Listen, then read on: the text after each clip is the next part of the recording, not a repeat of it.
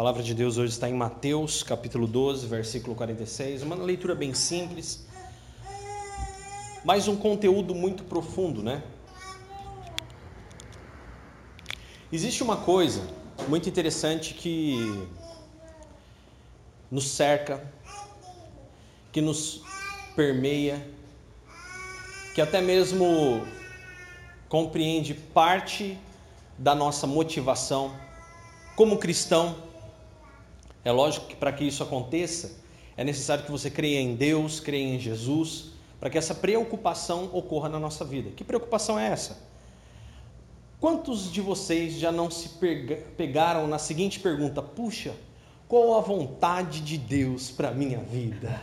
Ah, eu sabia que todo mundo. Ai, qual a vontade de Deus para mim? Né? Qual que é a vontade de Deus para o meu casamento? Ai, qual que é a vontade de Deus na minha profissão? Qual a vontade de Deus? E hoje a gente vai entender que existe uma série de circunstâncias por trás disso, né? E é engraçado até mesmo a gente pensar por quê? Porque você fica pensando N fatores que podem te despertar isso. E até mesmo com os tempos, né, existe uma crença que se construiu de que se não fizermos a vontade de Deus, você vai se dar mal. É. Você olha a sua vida, olha, se vou, ó irmão, descobre, Deus, olha, irmão, olha, cuidado, hein? Deus está nesse negócio, irmão. Olha, será que é de Deus isso aí, hein? Será que é a vontade de Deus? Ah, não foi a vontade de Deus, então até onde é vontade de Deus e vontade do homem, né? a gente não consegue entender muitas vezes. A gente faz uma confusão, não faz? Às vezes a gente faz. Você fica até às vezes preocupado, até mesmo de tomar uma decisão. E qual que é o grande perigo de tudo isso? A gente engessar o negócio, enrijecer, enri é, religião, enreligiosar, sei lá, né? Tornar religioso demais o negócio, uma coisa que deve ser como respirar. O cristão relacionado à vontade de Deus é como respirar, ou pelo menos deveria.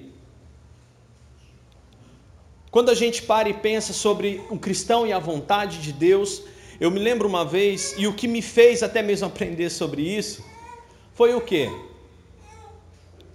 Eu estava na minha época já pensando em sair do quartel, insatisfeito com. sem aquela motivação, né?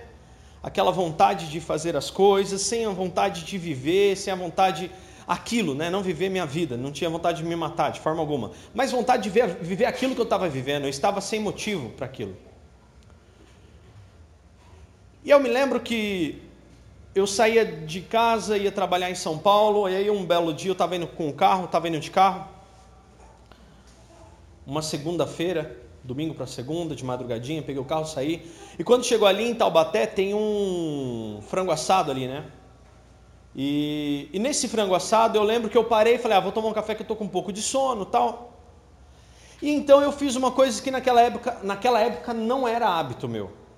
Não era hábito, eu, assim, gostava de ler a Bíblia, gostava de ler artigos, revistas tal, mas comprar livros para ler não era o meu hábito.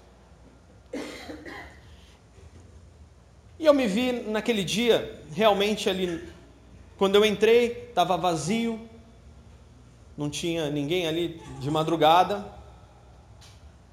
e eu me deparei com aquelas aquelas araras de livros, né, muito boas. Tem uns livros em promoção, outros nem tanto. E olhando aquela arara, atipicamente não era comum isso. De repente, eu vi um livro chamado Faça Alguma Coisa do pastor Kevin DeYoung. e o título era bem assim: Uma abordagem reveladora sobre a vontade de Deus. Eu falei, nossa, que tema interessante, né? Vontade de Deus, não sei o que, papapá. Aí, um, um valor bom, acessível. Falei, vou pegar esse livro aqui vou ler. Vou levar esse livro. Aí peguei o livro, fui lá, tomei meu café e fui embora. E depois fui ler esse livro. E é interessante a abordagem que o pastor Kevin DeYoung, um pastor não muito conhecido, a editora que publicou aqui no Brasil foi a Mundo Cristão, uma editora também não muito grande, uma, uma editora bem, bem tranquila. E aí o que, que aconteceu? E aí foi aprendendo nesse livro, foi com o pastor Kevin DeYoung que eu entendi o que é a vontade de Deus e deu origem a essa pregação. Eu não estou aqui dando um resumo do livro, o livro vale muito mais a pena você ler, é um livro curtinho, cento e pouquinhas páginas, um livro bem objetivo, mas eu recomendo, faça alguma coisa do pastor Kevin D.E., não é, não é, não, é D.E. Young, né?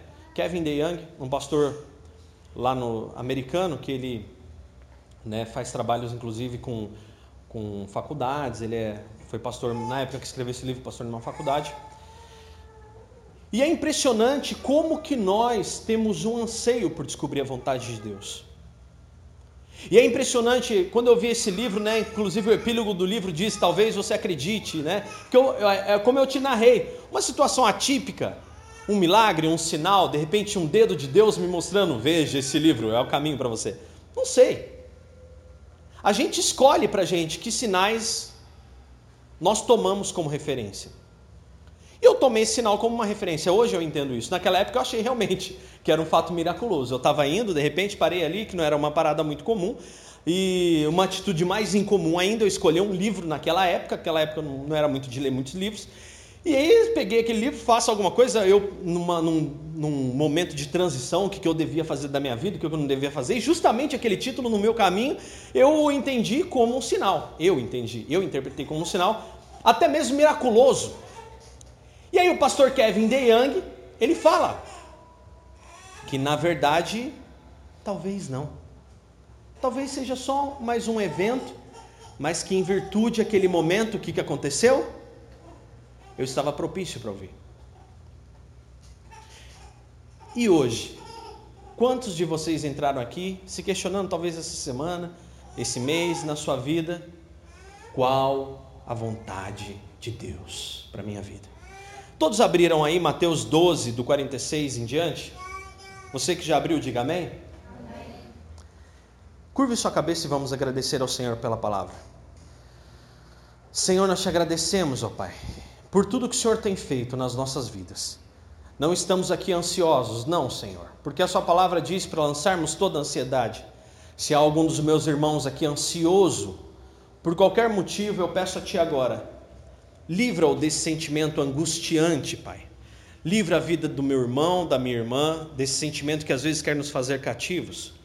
Livra a vida dessa pessoa que está ouvindo agora esse podcast.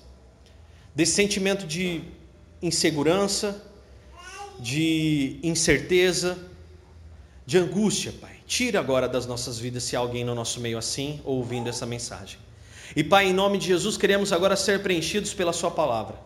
Queremos aqui, Senhor, sair daqui aprendendo algo contigo e queremos aplicar isso nas nossas vidas. Livra-nos de todo sentimento de medo que venha a ser a presença da falta de fé, mas transborda-nos agora na nossa fé, Pai e que nós saímos daqui convictos de quem o Senhor é, sabendo quem é o Senhor nas nossas vidas e sabendo que tudo é para a honra e glória do teu santo nome. Eu te exalto, te agradeço e te bendigo. Muito obrigado, Senhor, aquele que vive e reina para todo sempre. Amém e amém. Se agradece a Deus, diga amém. Amém. Mateus 12, 46 diz o seguinte: Enquanto Jesus falava com a multidão, sua mãe e seus irmãos estavam lá do lado de fora, pedindo para falar com ele. Alguém disse para Jesus: Sua mãe e seus irmãos estão lá fora, Jesus, e querem falar com o Senhor. Versículo 48. Então Jesus respondeu: Quem é minha mãe? Quem são meus irmãos? Versículo 49: Então ele apontou para os discípulos e disse: Vejam, esses são, meu, são minha mãe e meus irmãos. Quem faz a vontade do meu Pai no céu é meu irmão, minha irmã e minha mãe. Você pode dizer glória a Deus por isso? A gente já chega pensando e refletindo na vida. De repente você tentando encontrar, né? É, qual a vontade de Deus. Aí você senta aqui e Jesus fala que quem é irmão dele, quem se relaciona com ele, é aquele que faz a vontade de Deus. Aí que você fica maluco mesmo, né? Aí que você fica desesperado, porque a Bíblia aponta para que aqueles que realmente fazem a vontade de Deus, esses é que terão parte com o Senhor. Mas é impressionante porque vira um jargão, vira uma coisa até mesmo automática. Ah, eu quero fazer algo, mas eu quero que seja da vontade de Deus. Ah, eu quero fazer algo, mas tem que ser tudo segundo a vontade de Deus. Eu não quero nada que não seja a vontade de Deus para minha vida. E aí a pergunta que hoje eu venho fazer para você quando você pensa na vontade de Deus é: por que você quer saber a vontade de Deus? O que te motiva a saber a vontade de Deus? É medo? das coisas lá na frente darem errado e você falar: puxa, não orei e não fiz o que era da vontade de Deus. Ah, por isso que deu errado. Medo? Ou é aquela necessidade de realmente espiritualizar 100% tudo?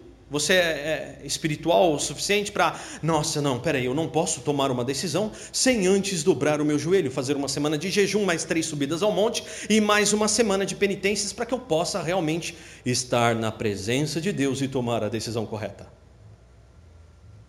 Ué, ok? Qual que é a sua posição? Ou você é aquela pessoa que talvez queira saber a vontade de Deus porque você acha que dentro da vontade de Deus nada vai dar errado. Para ter a certeza absoluta, né? Certeza absoluta, né, Henrique? A certeza absoluta. Para não ter dúvidas.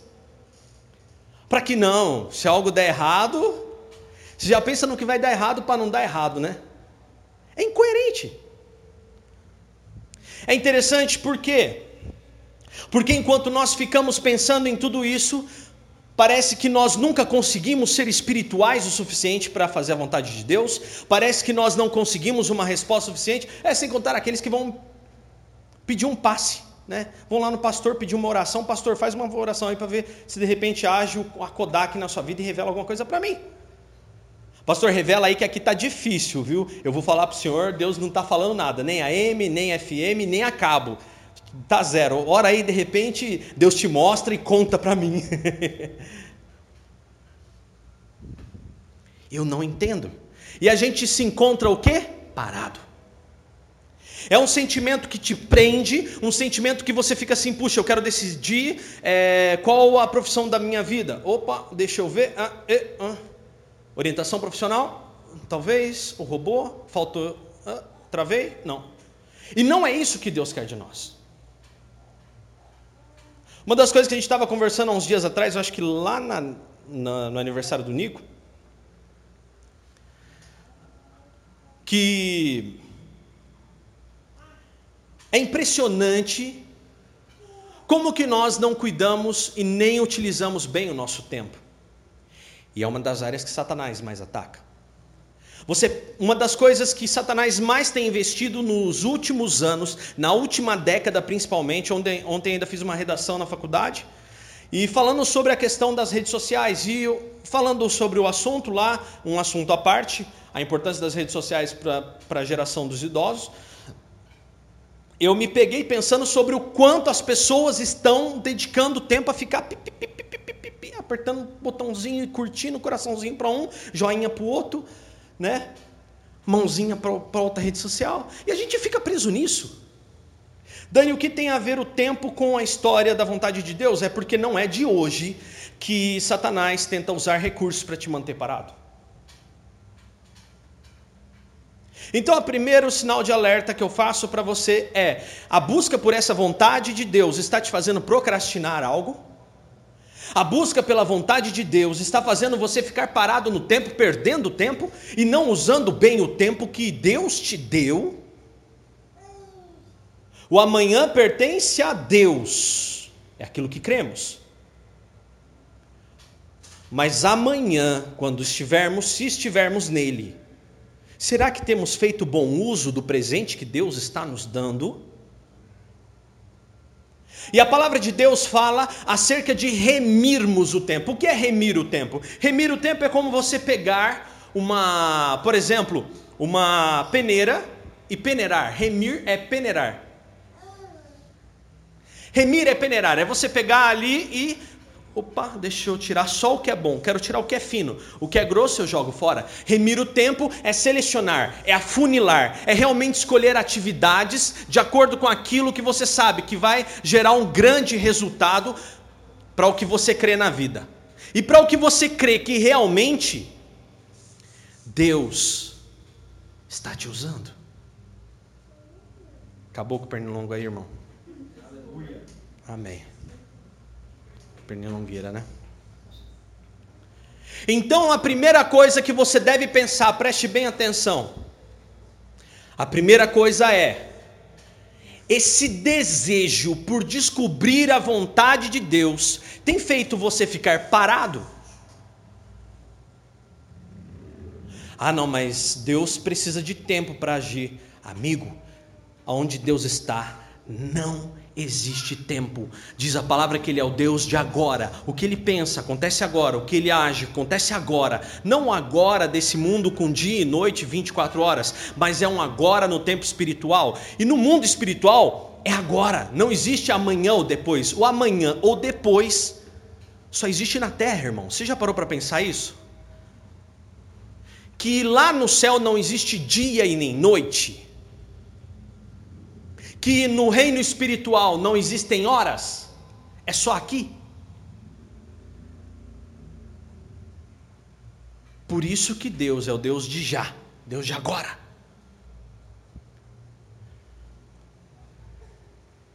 E é impressionante quanto que nós nos prendemos com isso. Preste bem atenção o que está escrito em Marcos, capítulo 1, capítulo 2. Você vai ver Jesus, quando ele chega e começa a visitar e fazer o ministério dele, diz que ele cura um homem, e logo em seguida que ele cura um homem, ele ainda fala para esse homem: Olha, por favor, não vá, é, é, é, não conte a ninguém sobre essa cura, porque eu não quero as pessoas atrás de mim por causa de cura. Não faça isso, não, não. Vamos, vá e fique quietinho na sua. Mas disse que aquele homem não se conteve, começou a contar os milagres. E as pessoas começaram a se aproximar de Jesus por causa disso. Mas nesse meio tempo, Jesus expressa uma, uma, uma palavra muito interessante nesse trecho entre Marcos capítulo 1 e capítulo 2. Jesus disse: Vamos logo, porque há muitas cidades a que visitar e muitas cidades para que nós possamos pregar o reino e levar o reino às pessoas. Então vamos lembrar de dois, quem sabe três, princípios de quem acredita no reino de Deus. Primeiro princípio de quem acredita no reino de Deus. Você sabe que está escrito, se eu não me engano, no Evangelho de João, e em outros evangelhos também diz, Jesus fala assim: que os meus discípulos, vocês, são o bom fermento. O fermento é aquela massa que cresce e vai tomando tudo ao redor.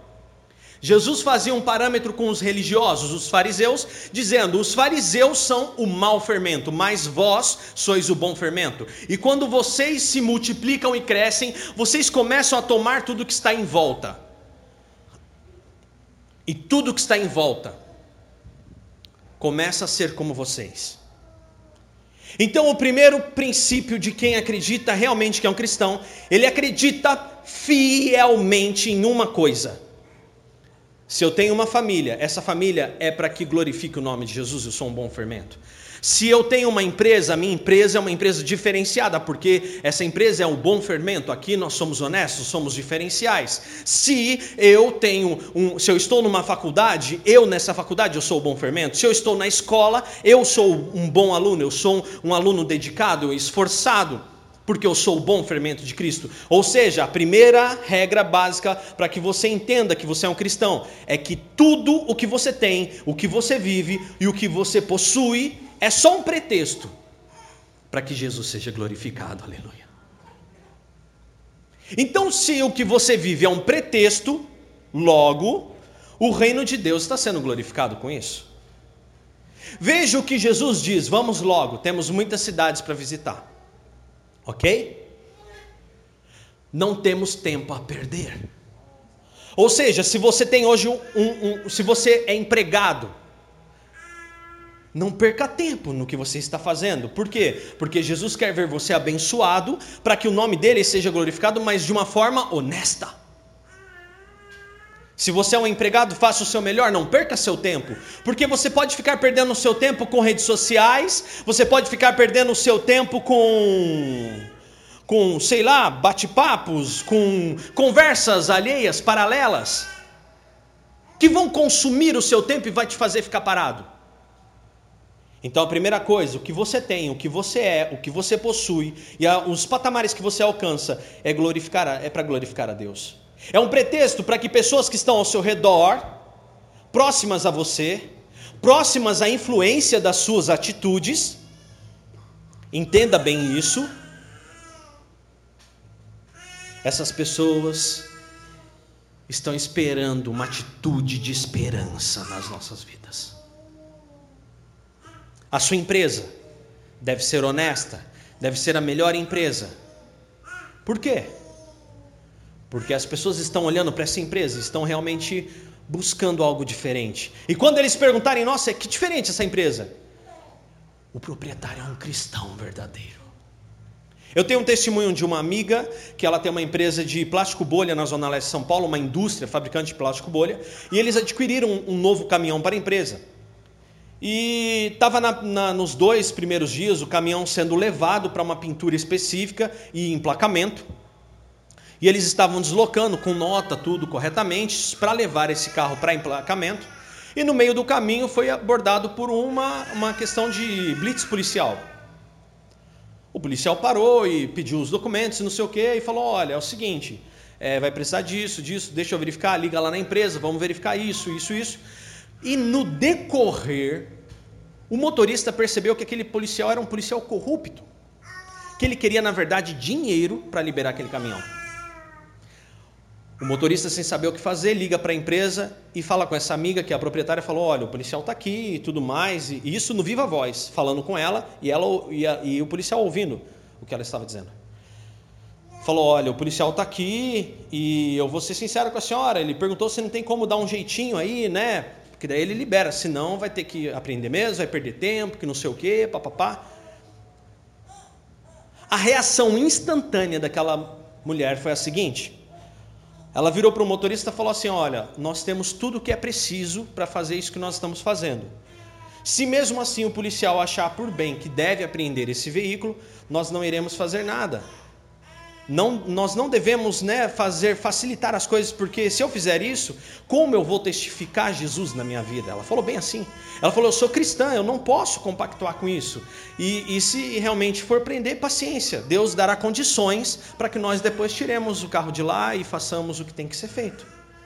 Diz que no mesmo instante, aquele policial que estava do outro lado falou assim: Não, amigo, tranquilo, faz o seguinte, tá tudo certo, pode ir embora.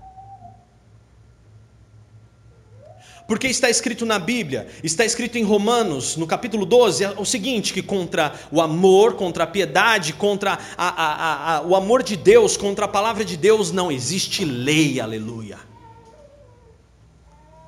Ou seja, a primeira coisa que você tem que entender é que tudo que você faz, vive, é ou tem. Eu posso dizer uma coisa para você? Está sendo glorificado o nome de Deus. Então, esse é o primeiro, a primeira premissa. A segunda premissa, daqueles que realmente confiam em Deus e sabem que são cristãos, eles entendem que se esse negócio, se essa circunstância, se tudo isso está glorificando o nome de Jesus, então ele é um Deus que está conduzindo todas as coisas. A segunda premissa, a primeira é saber que você em tudo está glorificando a Deus. A segunda premissa é ter confiança e fé no Senhor Jesus. Confiança e fé. E quando eu falo sobre confiança em fé, e fé não é uma fé, ah, não, realmente eu vi que é Deus. Vê o quê? Se a fé, Jesus fala assim, ó, bem-aventurados aqueles que viram e creram, mas muito mais bem-aventurados aqueles que não viram e creram da mesma forma. Aleluia.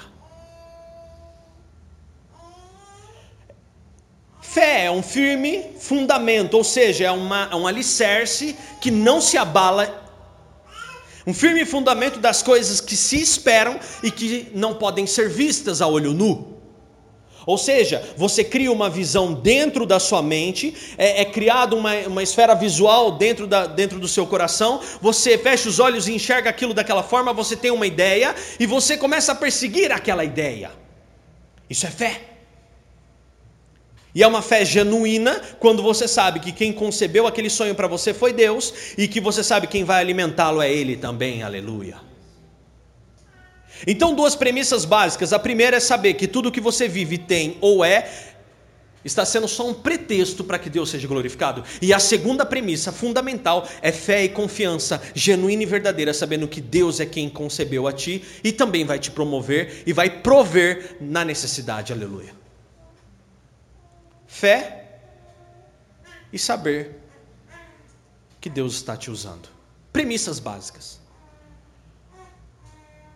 E Satanás, o que, que, tem a ver com tudo isso? A gente fala do bom fermento, ou seja, você está crescendo, você está avançando, e o que está acontecendo? Pessoas estão sendo alcançadas pelo, pelos projetos da sua vida. Pessoas estão sendo alcançadas pela, pela, pelos sonhos que Deus tem com você, pela sua família, pela sua forma de tratar a esposa, o seu marido, de, de conduzir os seus filhos. Você é um exemplo para as pessoas aí fora que estão carentes de exemplo. As pessoas olham para nós e, e têm esperança quando olham para você agindo como Cristo. Então, quando Satanás vem com uma dúvida para um cristão, tipo assim, ah, você vai fazer isso, e você já viu se é da vontade de Deus? Então a primeira reação é você parar. Opa, peraí, deixa eu parar um pouquinho aqui. Enquanto que nós vemos um Jesus,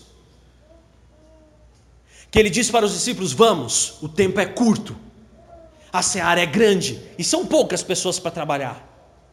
Vamos logo, não vamos perder tempo. E Satanás não, ele lança um questionamento nos nossos corações a todo instante. Não, espere um pouquinho, deixa eu estudar um pouco melhor essa ideia. Quando chegam os apóstolos numa igreja chamada a igreja de agora me fugiu o nome, estava com o nome agora mesmo. Bereia. Eles chegam num lugar chamado Bereia, os bereanos eram pessoas que analisavam tudo muito bem. Diz a Bíblia, os relatos históricos, que quando Paulo começou a pregar, os bereanos falaram: senta aí conta essa história legal. Mas vá direto ao ponto. Ele pede para que os bereanos que ouviam muito bem, falavam para Paulo assim: olha, fale aí, fale melhor, vamos observar. Paulo diz nos relatos em Atos que ele não viu uma igreja analisar tão bem quanto os bereanos. E se você observar, eles não perderam tanto tempo em Bereia, porque os bereanos tinham conhecimento e um conhecimento que fluía. Esse é o X da questão. Flui ou está parado? Flui. Não, não, não, pera, pera, pera, pera, pelo amor de Deus, pera, devagar. Não, não, devagar, devagar, devagar. Filho, vou mudar sua vida. Não, Deus, devagar, devagar, Deus, por favor. Eu tenho medo. Vai dar errado. Deus está chovendo, o mar está. Senhor, o Senhor não se importa que o mar vai, vai nos engolir? E aí Jesus vira para os discípulos e fala assim: por que vocês são tão tímidos? Em algumas traduções, por que vocês são tão medrosos? Não sabem quem eu sou? E de fato eles não criam. Só Pedro que tinha a sua fé confirmada. Os outros estavam para ver no que ia dar.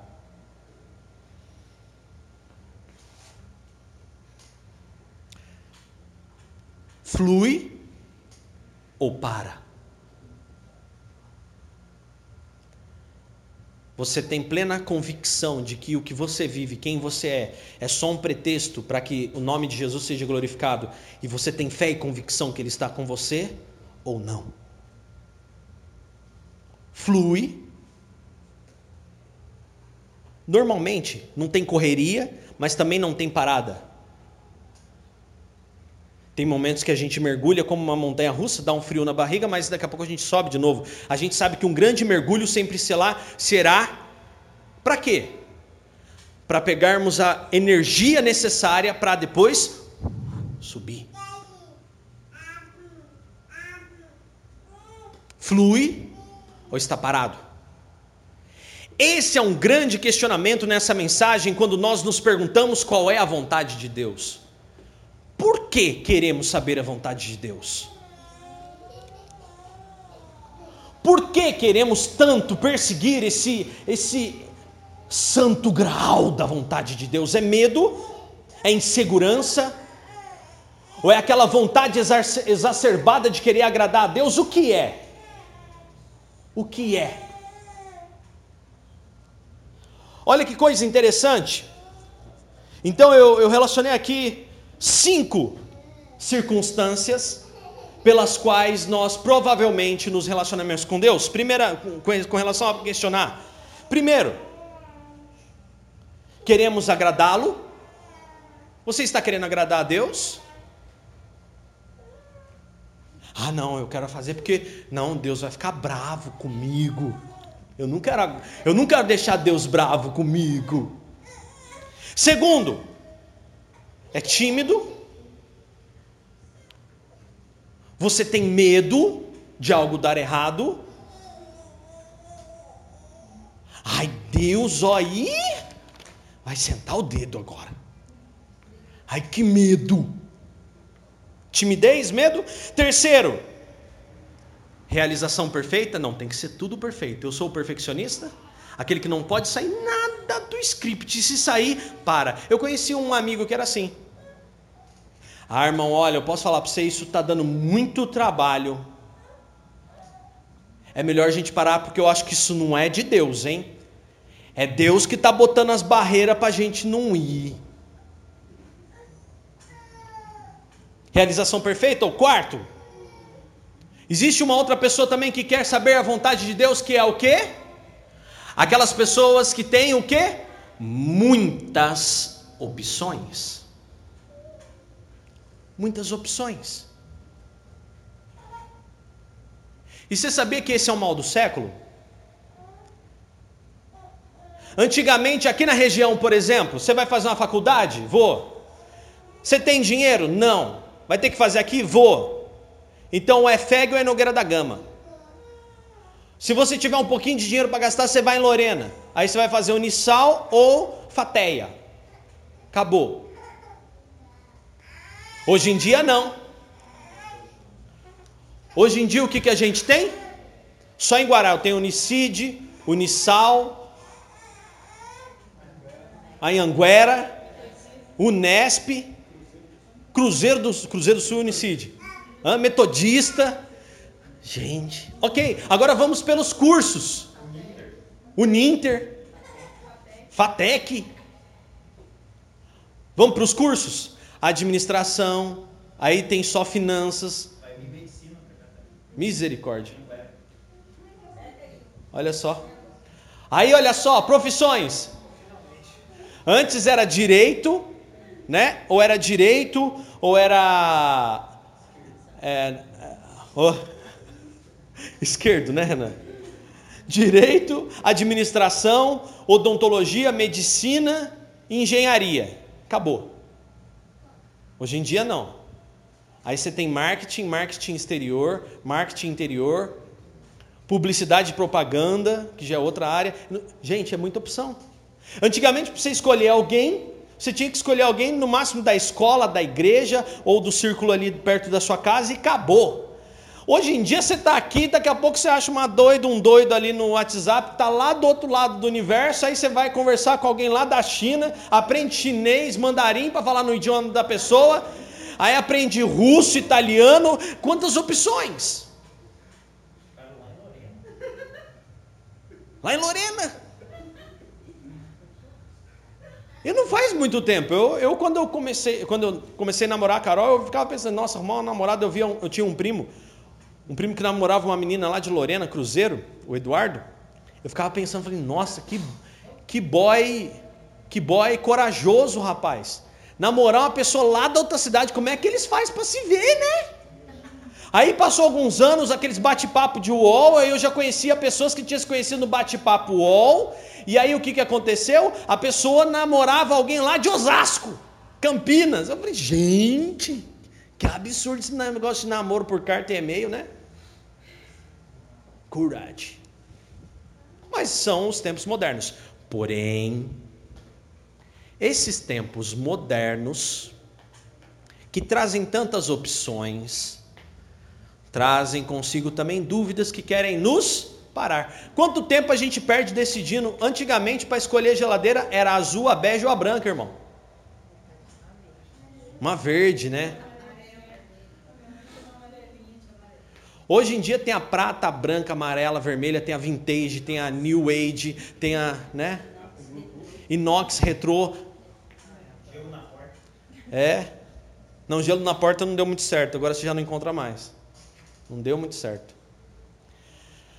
O excesso de questionamentos, o excesso de opções também te faz procrastinar. Aí você fica pensando, puxa Deus, qual a sua vontade? Se há 20 anos atrás já era difícil descobrir, imagina agora com tantas opções. E por fim, nós temos outra situação. Outra situação mesmo, é porque você é covarde. Você não quer assumir, matar no peito e falar assim: Jesus está aqui, vou usar a sabedoria e vamos embora. Covardia, falta de fé, aquilo que desagrada a Deus, medo. Você é covarde? Não espere receber nada de Deus. Lá em Apocalipse está dizendo que os covardes não herdarão o reino dos céus. Covardia? Reino de Deus não é lugar para covarde. É para quem é corajoso. E por quê? A gente quer saber de alguma forma essa tal vontade de Deus, por algum motivo ou razão, que em essência, como eu disse, é sempre ligado ao sentimento de segurança. E olha que interessante, e isso é porque nós somos inseguros pela natureza humana, mas o reino de Deus vai de encontro a isso. E o que ele fala? A, a natureza humana quer isso a todo momento nos dominar, mas a nossa natureza do reino de Deus diz que devemos viver por fé e não por vista. Mais uma vez, a carne e o espírito conflitam. Enquanto Satanás está usando circunstâncias para falar para você: não, não, não, peraí, peraí, peraí, peraí, vamos ver direito. O espírito está dizendo: vai, confie em mim. E Paulo diz assim: olha, tanto agir quanto efetuar vem de Deus, tanto o conceber quanto fazê-lo vem de Deus.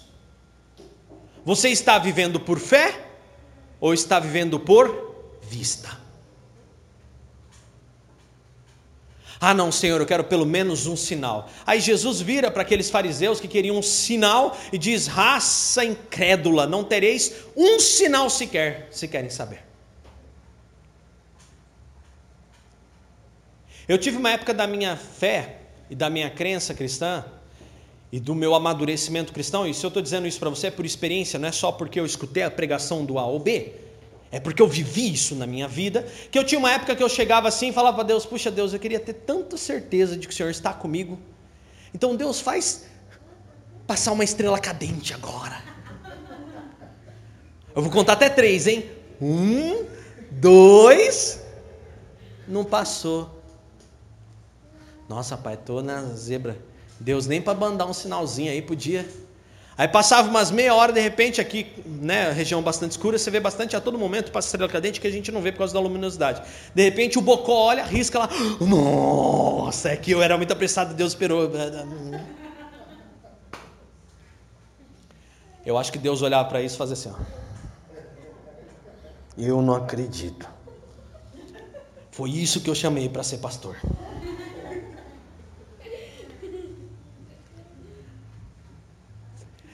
Aí aquela vontade de Deus, né? De, vou, não, não, não vou matar ainda não.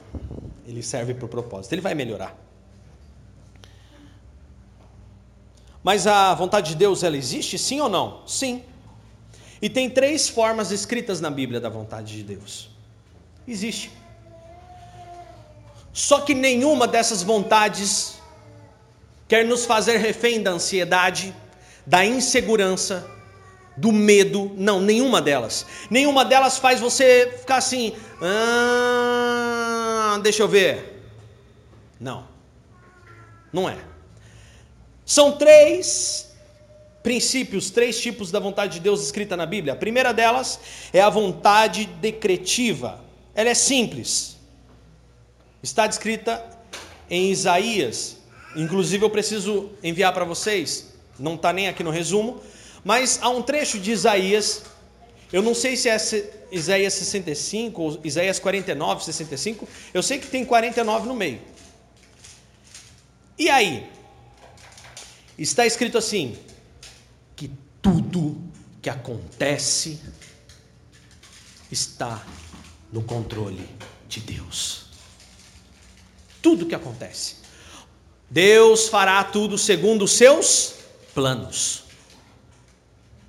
Deus fará tudo segundo a sua vontade. Deus irá fazer isso tudo segundo o seu querer que tudo que Deus quer é assim que será. O profeta Isaías, um dos profetas, né, o principal, na verdade, profeta acerca o messiânico, né, que anuncia a vinda de Jesus, ele diz que tudo está no controle de Deus. Tudo.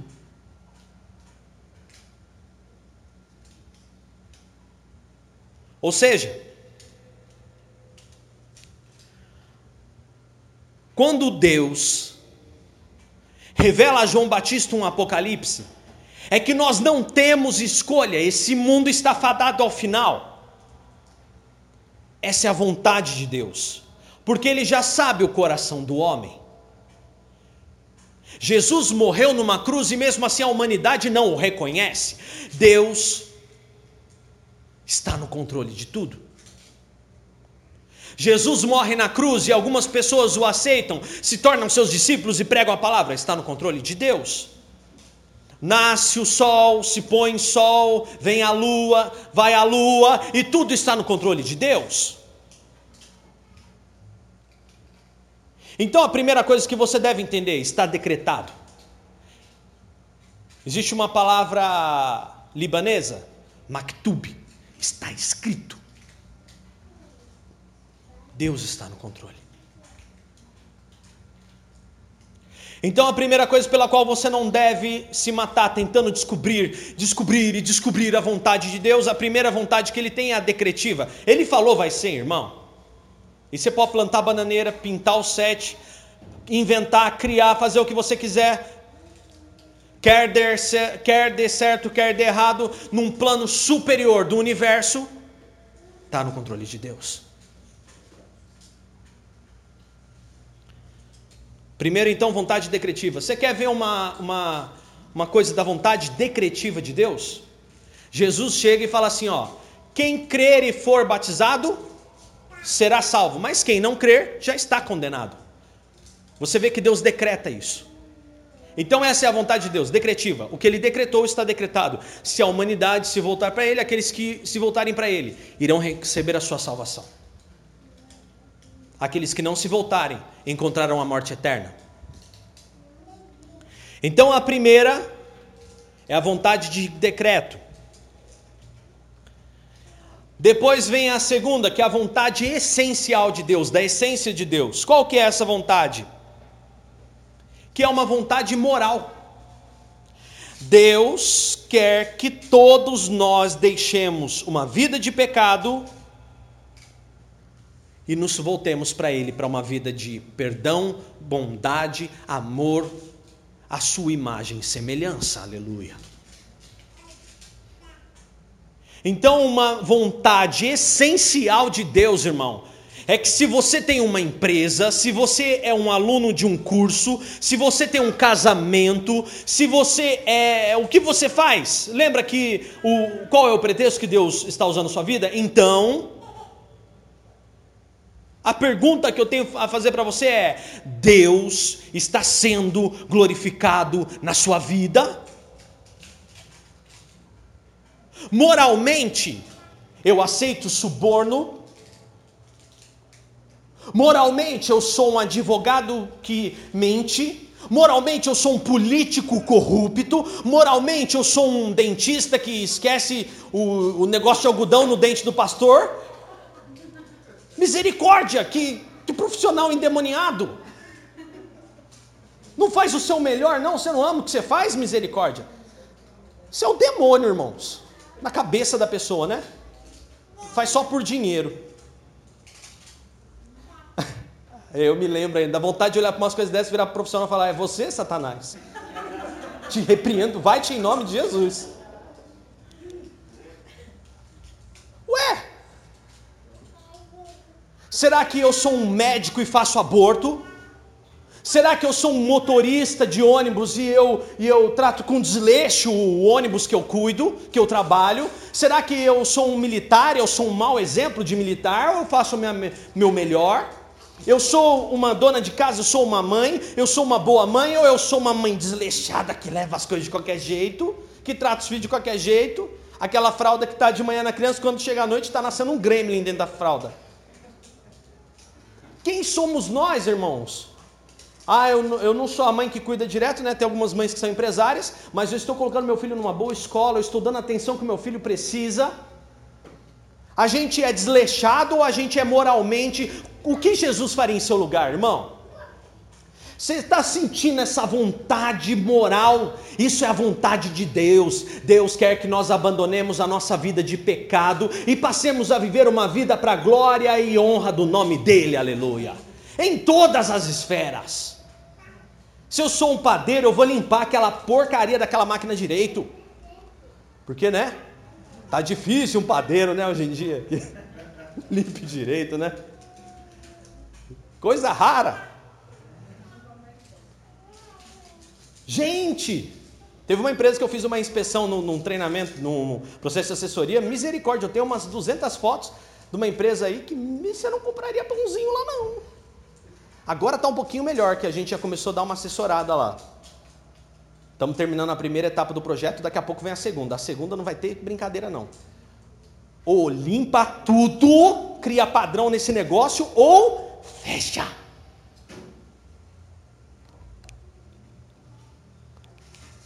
Vontade moral, essa é a essência de Deus. Então a primeira é a decretiva, vontade de decreto. O que Deus falar é, é. O que Deus falar não é, não é, não adianta você fazer nada. Quem crer e for batizado será salvo, mas quem não crer já está condenado. Segundo é a vontade moral, em tudo que você faz, você glorifica a Deus, o seu casamento glorifica a Deus, a sua relação glorifica a Deus, ou nós estamos glorificando Satanás?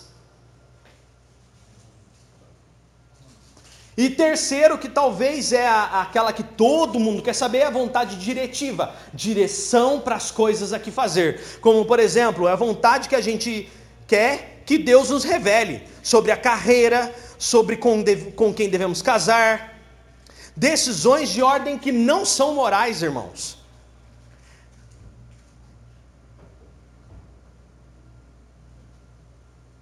E o que, que Deus faz nisso? Que, que, qual é a resposta de Deus? Desculpa, mas geralmente Deus não opina sobre decisões de direção. Não, não. Ele não opina. Ele não revela, manda um sinal, um check-out, um check-in. Geralmente não.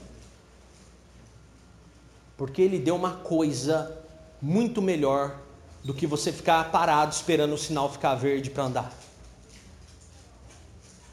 Ele deu uma coisa chamada Espírito Santo.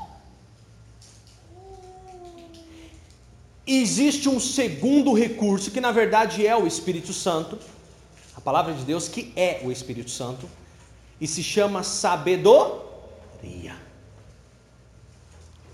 Ou seja, você quer tomar uma direção na sua vida? Diz em Provérbios que você deve buscar a sabedoria como o ouro e a prata. Você quer decidir que ramo abrir na sua empresa? Busque por sabedoria. Você quer decidir que faculdade você quer seguir? Busque por sabedoria. Você quer descobrir com quem você quer casar? Quer casar? Peça sabedoria. Você quer escolher um, um, Um móvel para sua casa? Um lençol? Você quer escolher uma fronha? Chega lá, nossa, Deus me dê, dá uma luz aí que eu não sei o que, que eu compro, meu Deus. Ai, pai, que medo de comprar errado. Medo. Medo do quê? Peça sabedoria ao Senhor todos os dias e Ele lhe concederá. Está escrito em Tiago que aquele que pede sabedoria recebe. E se você não usa, azar o seu. É azar mesmo, porque Deus fala assim: ó, a pessoa não usa e ele nem joga na cara. Ou seja, quando você pede sabedoria e não usa, irmão, você vai enfiar o burro na água e Deus vai olhar tudo aquilo e vai falar: nossa, Deus. E isso porque eu dei sabedoria, hein? sabendo o que devia fazer, ele não fez.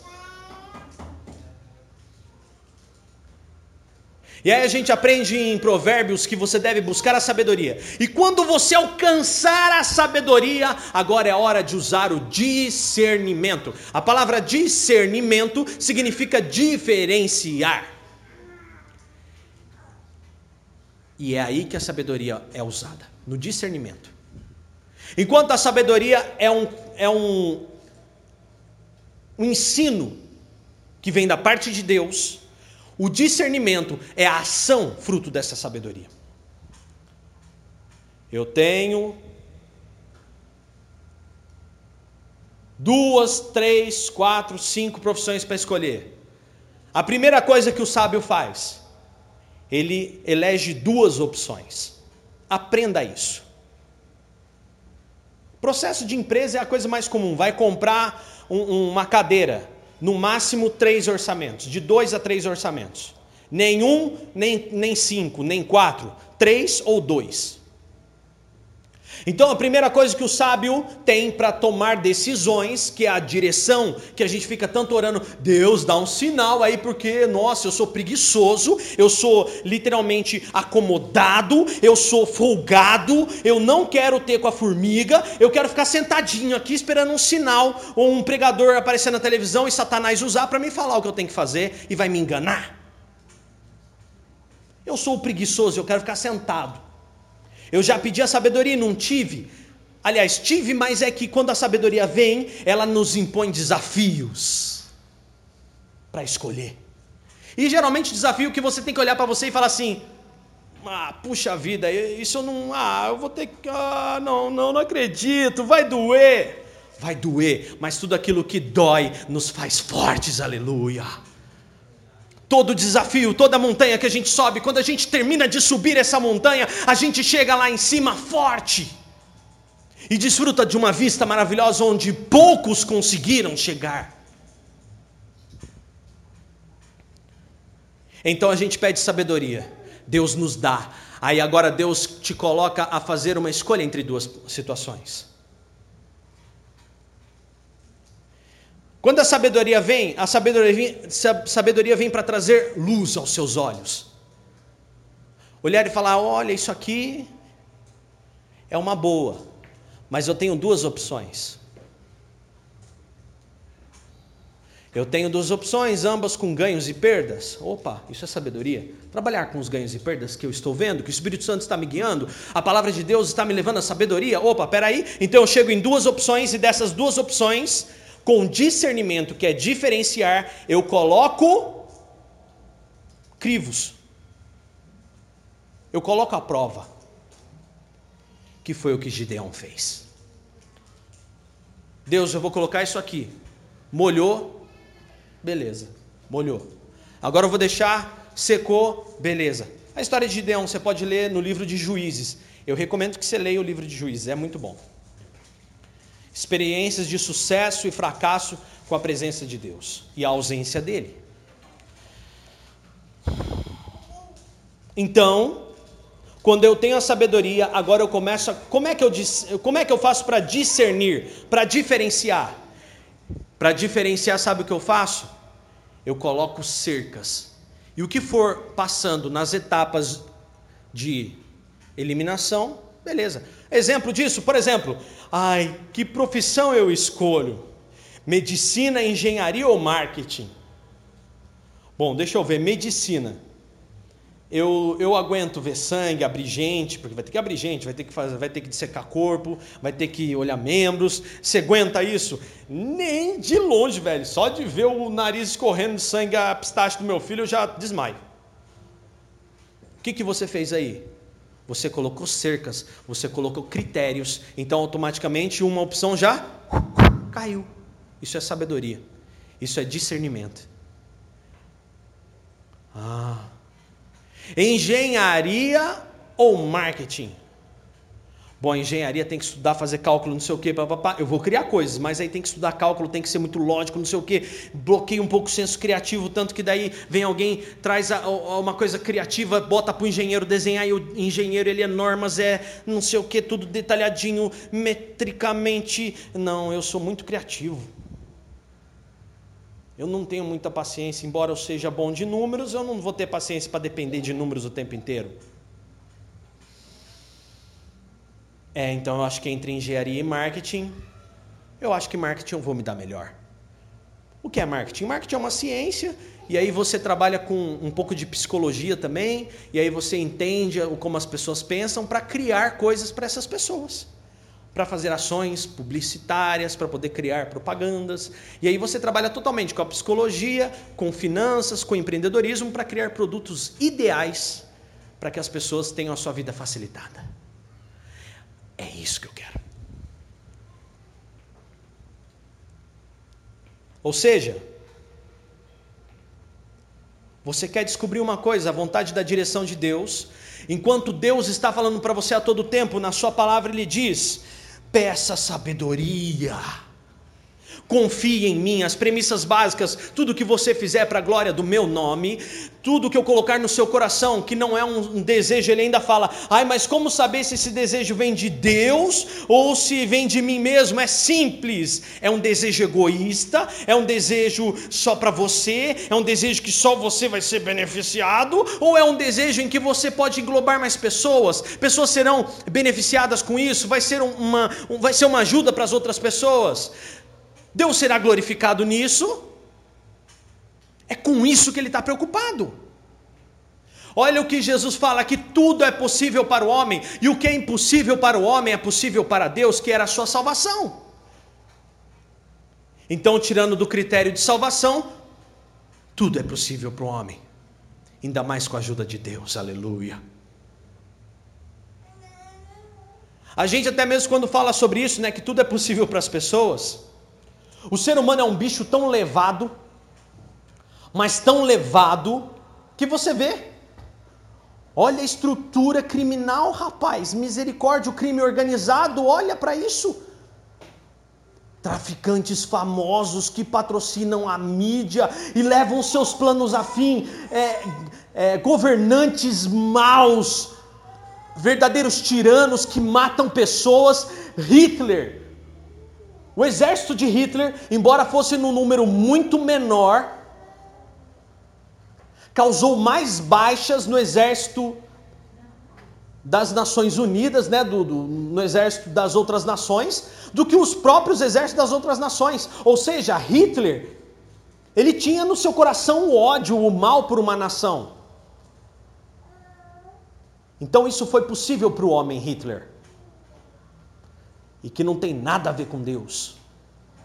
Por isso que Jesus falou: olha, tudo que o homem quiser fazer, ele vai fazer. Agora, a gente tem que parar e botar esse filtro. Peraí, é a vontade de Deus eu ter uma iniciativa totalmente maldosa que só beneficia a mim aos meus próprios desejos? Não! Então é desse jeito que você já põe um crivo aí. Vai me beneficiar ou vai beneficiar a, a vários? Saiba, se você está fazendo algo que é pela causa de vários, que é para ser honesto, que é para ser uma opção diferente na vida das pessoas, se é para você ser uma pessoa segundo o coração de Deus, se, for, se são projetos que realmente Deus te dá criatividade, inovação e faz diferente, você se preocupa, se você realmente é um, um profissional dentro da sua empresa, que você é um melhor, se você realmente é um pai de família abençoado, se você realmente é uma mãe que ora ao Senhor para pedir, Senhor, me dá sabedoria para lidar com os meus filhos. Se você é realmente um aluno que está na escola, está fazendo a sua parte e ajuda o próximo, eu tenho uma coisa para te dizer: Deus está nesse plano, aleluia. É preciso esforço, a gente vai às vezes ter que subir uma montanha, Mas irmão, para de querer saber a vontade diretiva de Deus e começa a orar falando: Senhor, me dê sabedoria e Senhor, que eu possa discernir com essa sabedoria os planos e as coisas que eu quero fazer e os sonhos que o Senhor colocou no meu coração. Aleluia. Senhor, me dê direção, mas a direção de sabedoria. Mas Dani, o jejum e aquela coisa toda, irmão, deixa eu falar uma coisa para você: se você não jejua voluntariamente, o jejum te aproxima de Deus. Se você não quer proximidade com Deus, como que você espera que, vamos lá, ah, Deus, eu vou jejuar agora, porque agora eu preciso, irmão. Você precisa 24 horas, irmão. Você a todo momento, se você não jejua, você está correndo o risco de a sua vida em pequenas coisas dar errado. Se você só vai se propor a jejuar a hora que tiver um problemão, você vai cair diante do probleminha. É o probleminha que vai te derrubar. Porque Satanás sabe que se ele colocar um problemão, você vai se preparar, ele quer pegar você desprevenido, ele vai mandar um probleminha besta que você põe tudo a perder. Satanás busca nos parar, irmãos. Não fique perdendo tempo quando eu digo perder tempo, não é faltar, não é que, ah, irmão, você vai ficar jejuando é perda de tempo, não é isso que eu quero dizer. Você tem que jejuar, tem que fazer parte do processo, você não deve parar, é jejuando e tomando decisões, orando a todo instante. Jesus, olha o que a palavra diz: orai sem cessar. Irmão, você não sabe a hora que tudo vai virar uma tempestade. Você não sabe quando é que o problema vai vir, a prova sempre é surpresa. Não existe prova avisada na vida de um cristão, a prova é surpresa, então você tem que estar pronto. Se você não está pronto para o probleminha, você não está pronto para um problemão. Tinha uma frase estampada na parede do quartel que eu acho muito interessante e me marcou muito. Se você quer a paz, esteja preparado para a guerra. Olhando do ponto de vista espiritual da coisa. Está em paz hoje? Se você está em paz hoje e quer que ela se mantenha assim na sua vida familiar, na sua vida espiritual, na sua vida emocional, na sua vida profissional, você quer continuar tendo paz? Esteja todo momento preparado para a guerra. Não espera um problemão, uma decisão zona para tomar uma postura de cristão. Esteja pronto a todo instante. Seja sábio. As pessoas no teu serviço têm que vir tomar conselho com você. As suas amigas têm que vir tomar conselho sobre casamento com você. As suas, os seus colegas têm que vir tomar, casamento, tomar aconselhamento sobre casamento com você e sobre como se relacionar. As pessoas têm que vir tomar sobre, com você aconselhamento para falar sobre dinheiro. As pessoas têm que vir tomar aconselhamento com você para saber como vão abrir o próprio negócio. As pessoas têm que se aconselhar com os santos para que as coisas aconteçam nessa nação. Aleluia. Porque nós devemos ser esse povo cheio de sabedoria, porque é um dos frutos. É a sabedoria. Bondade, longanimidade e por aí vai. Justiça, domínio próprio. É a presença de Deus real em nós.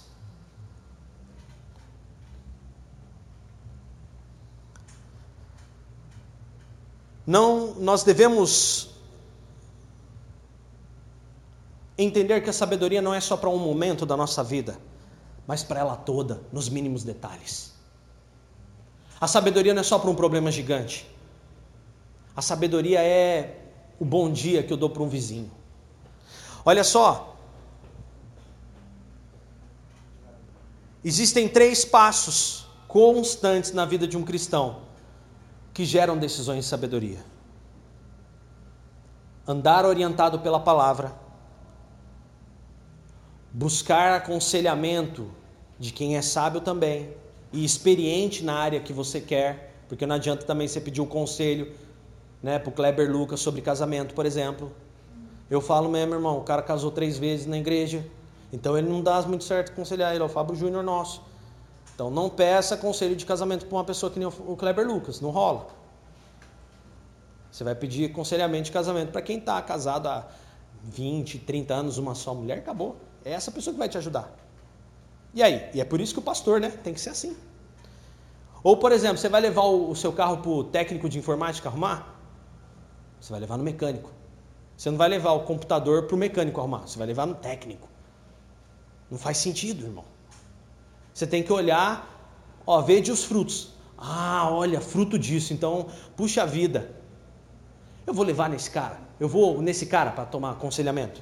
Então você vai viver segundo a palavra, buscar conselho e orar.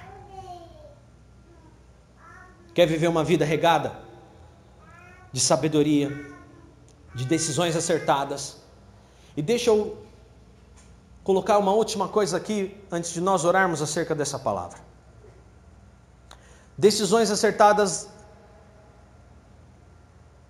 não é evidência de problemas, de ausência de problemas.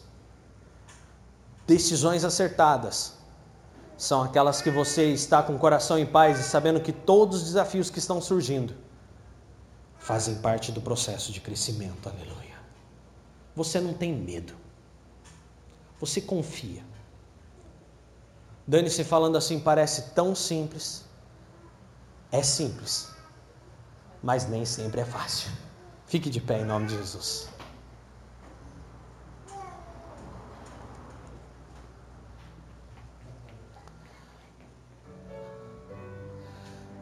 Irmãos, entenda isso. Que o reino de Deus, como eu falei aqui no começo, é como um bom fermento, que ele é colocado e vai crescendo e toma toda a massa. E a maior arma de Satanás é o objetivo para te fazer parar. Não, espera mais um pouco. Adia até amanhã. Não, primeiro vai buscar, primeiro vai se consagrar. Não. Enquanto vai consagrando, vai fazendo. Esse é o processo. Vai tomar uma iniciativa, dobra o joelho e ora. Vai fazer constante oração, busca, mudança, transformação. Estou fazendo e estou transformando. É a velocidade com que a coisa acontece. Ok?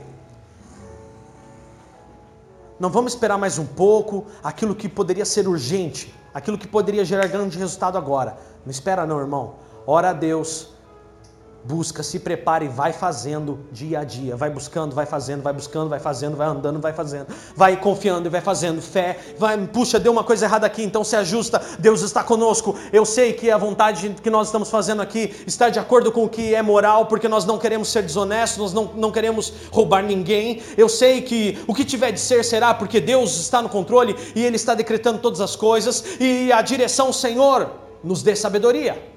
Senhor, abra os nossos olhos, eu quero enxergar, eu quero diferenciar, e vamos andando.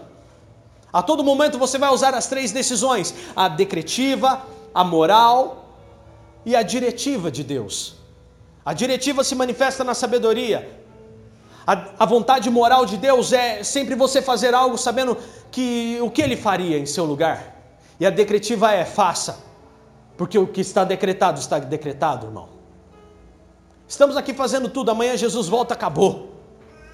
Jesus vai voltar, não tem como. Mas nem por isso eu vou ficar sentado esperando Jesus voltar. Não, eu vou continuar fazendo. Porque Ele é o Deus de agora. Você crê nisso? Diga glória a Deus. Vamos orar ao Senhor. Deus, aqui nós meditamos, ó Pai, hoje na Sua palavra.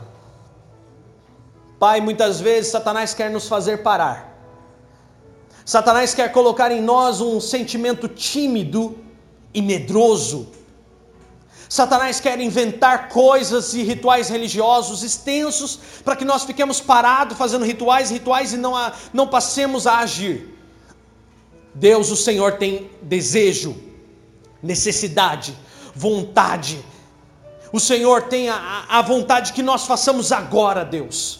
O Senhor quer que nós vamos agora, não é amanhã. O Senhor quer que nós, nós agimos agora e não amanhã. O Senhor precisa de nós agora, não amanhã. O Senhor quer o nosso melhor agora, não amanhã. Então, Senhor, perdoa-nos.